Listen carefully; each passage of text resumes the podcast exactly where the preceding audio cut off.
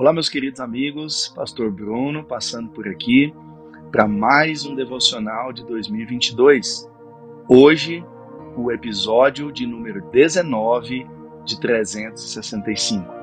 Vamos ao texto que está em Jeremias, capítulo 2, verso 22. Olha como esse texto é atual. Mesmo que você se lave com soda e com muito sabão, a mancha da sua iniquidade permanecerá diante de mim diz o soberano Senhor. Quando eu li esse texto, eu falei: caramba, que coisa mais atual, que texto mais. Uh, com, com uma linguagem tão atual como, como a nossa nos dias de hoje. Mas sabe o que, esse texto está querendo dizer? Que muitas vezes nós usamos aqui a soda e o sabão, na maioria das vezes, são boas obras, caridade.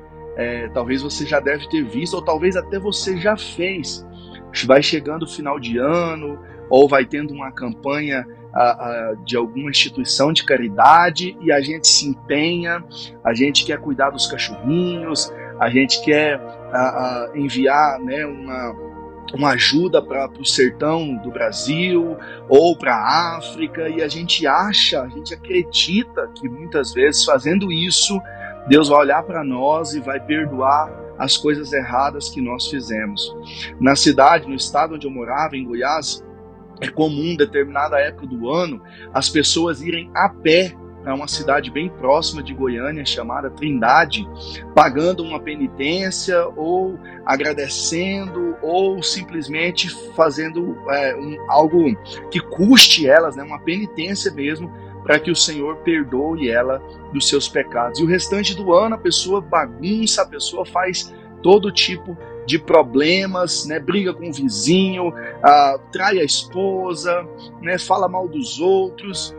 E o que a Bíblia está dizendo é que nem não é não é as nossas obras, não é a soda, não é o muito sabão que vai fazer com que a nossa impureza, com que o nosso pecado seja perdoado. Uh, nós sabemos, né, aqui Jeremias veio, é o profeta veio antes de Cristo, e nós sabemos que depois de Cristo só há uma forma de nós termos os nossos pecados perdoados. E eu não estou falando isso, meus queridos, para ser contra as boas obras. Nós devemos sim fazer boas obras, mas não para sermos perdoados ou sermos salvos, e sim porque nós já fomos perdoados e já fomos salvos. A Bíblia traz isso muito claramente para nós. Né? Aquele que, que é, recebe Jesus, aquele que é de Jesus, ele imita o que Jesus fazia. E Jesus sempre tinha compaixão das pessoas. Então, o que nós aprendemos neste texto de hoje é que as nossas boas obras não têm poder para salvação da nossa alma ou não têm poder para perdão dos nossos pecados. O único que perdoa pecados é Jesus Cristo porque ele morreu no meu e no seu lugar, então ele tem o aval para perdoar pecados. Eu costumo dizer que por mais que pareça cara de pau da nossa parte ter acabado de cometer um pecado, a gente tem que ir para os pés de Jesus. Às vezes você pensa, nossa, mas eu acabei de pecar, eu acabei de fazer algo errado, eu acabei de brigar com os meus pais, eu acabei de discutir com a minha esposa, eu acabei né, de, de assistir pornografia na internet, eu acabei, se você né, às vezes é jovem, é mais tentado nessa área, eu acabei de, de me masturbar, eu acabei de fazer algo errado, eu não tenho coragem de chegar diante do Senhor, não tenho coragem de me ajoelhar para orar. E é isso que o diabo quer que a gente faça.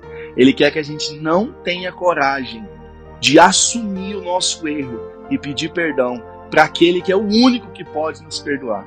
Então eu sempre falo, por mais que pareça ser cara de pau da sua parte, da nossa parte, ter acabado de pecar, não há outro lugar aonde a gente encontre perdão de pecados senão aos pés de Jesus.